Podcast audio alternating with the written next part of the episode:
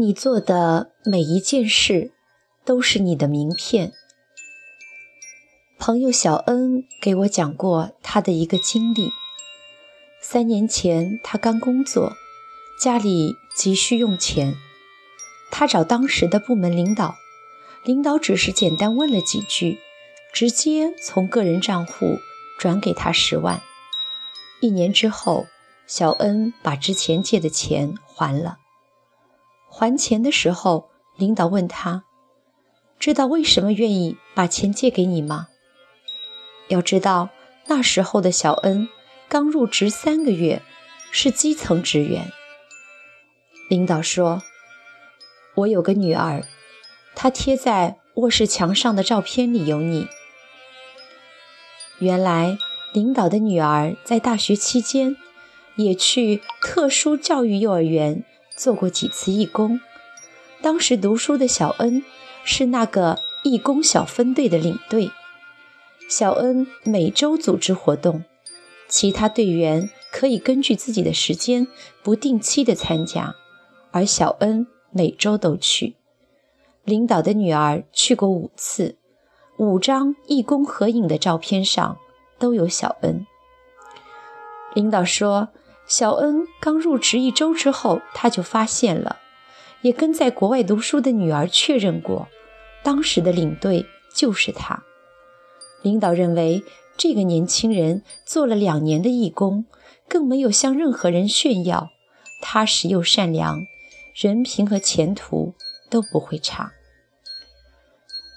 听小恩说完，我想起一件事：大学期间，我在西安博物院。做义务讲解员的时候，接待了几个从北京过来的游客。当时我只负责讲解两个展厅，带一批游客一般需要三十到四十分钟，而那天带他们出来，两个小时都过去了。他们的问题很多，在每一件的展品面前都要停留。展厅出来之后。引导他们在休息区休息，我也坐下来聊了几句。他们一直夸我讲的细致又有耐心。虽然是义务讲解，可是比专业讲解员还尽职。知道我学的建筑设计之后，其中一位先生给了我一张名片。毕业之后如果来北京，到公司到公司来找我吧。原来他是某建筑设计公司的设计总监。那时我才大三，还没有想过毕业之后的事情。后来搬宿舍，那张名片也丢了。当然，我也没有去北京。当时确实是在无意之间为自己争取了一个机会。同学面试一家地产公司。和面试的考官相谈甚欢，虽然说着让朋友回去等通知，其实已经明确的暗示他被录用了。临走时，考官说：“有时候跟一个人喝一杯茶，就知道是不是想要找的人。你所做的每一件事、每一个动作、每一个眼神，都是你的名片。”这位考官说的一点都不夸张。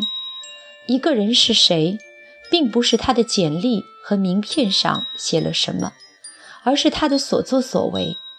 一些或大或小的事，也许不能代表一个人的品行和修养，但是在旁观者的眼中，你所做的每一件事，都有可能代表你这个人。还记得之前广为流传的？寒门再难出贵子中，一个实习的男孩，因为把两盒会议用烟装进了自己的口袋，被领导看见，领导否定了这个人。之前单位一个很注重细节的教授级高工，他在学校面试研究生时，有一个学生穿着太邋遢，直接对他说：“既然。”你不重视这次面试，我们也不需要重视，不用面试了，你出去吧。这两件事仅仅因为细节否定一个人的行为，也许有不恰当之处，但是做得更不恰当的是那两个男孩。这样与机会失之交臂，是领导太苛刻，也是他们用行为亲手给自己的名片上画了一个大大的否。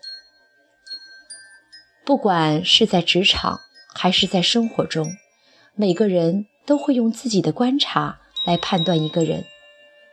不知道别人怎么想，反正我觉得，一个穿着整洁。认真热情的快递员，做什么工作都不会太差。一个能把最简单的工作耐心做好的实习生，交给他的事情，我就可以多一份安心。一个对待陌生人都客气礼貌的女孩，性格一定不会差到哪儿。同样道理，我不相信一个在地铁上因为一句话。就大吵大闹的两个女孩，有随时控制自己情绪的能力。一个总是满脸愁云的人，内心对生活会有满满的热情和期待。一个在小事上谎话连篇的人，跟客户谈合作时能够以诚相待。总之，你所做的每一件事，好的坏的，都是你的名片。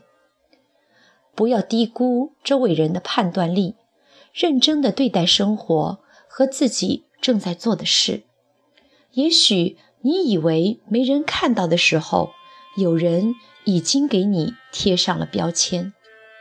或许这些标签很快随风而去，或许这些标签会一直跟着你，决定你的去留。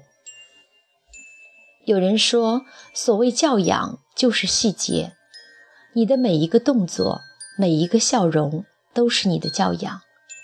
有人说，打败爱情的是细节，你的每一次猜疑，每一次歇斯底里，都是在亲手埋葬你们的感情。细节可以成就一个人，也可以否定一个人。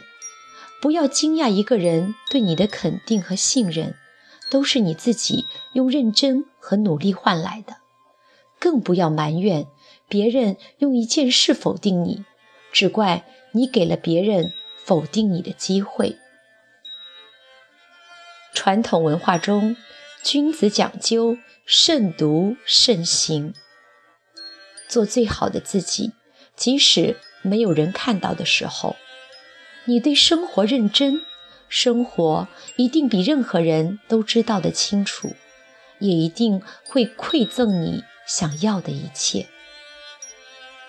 所以，亲爱的朋友，出门请带上笑脸，说不定谁会爱上你的笑容。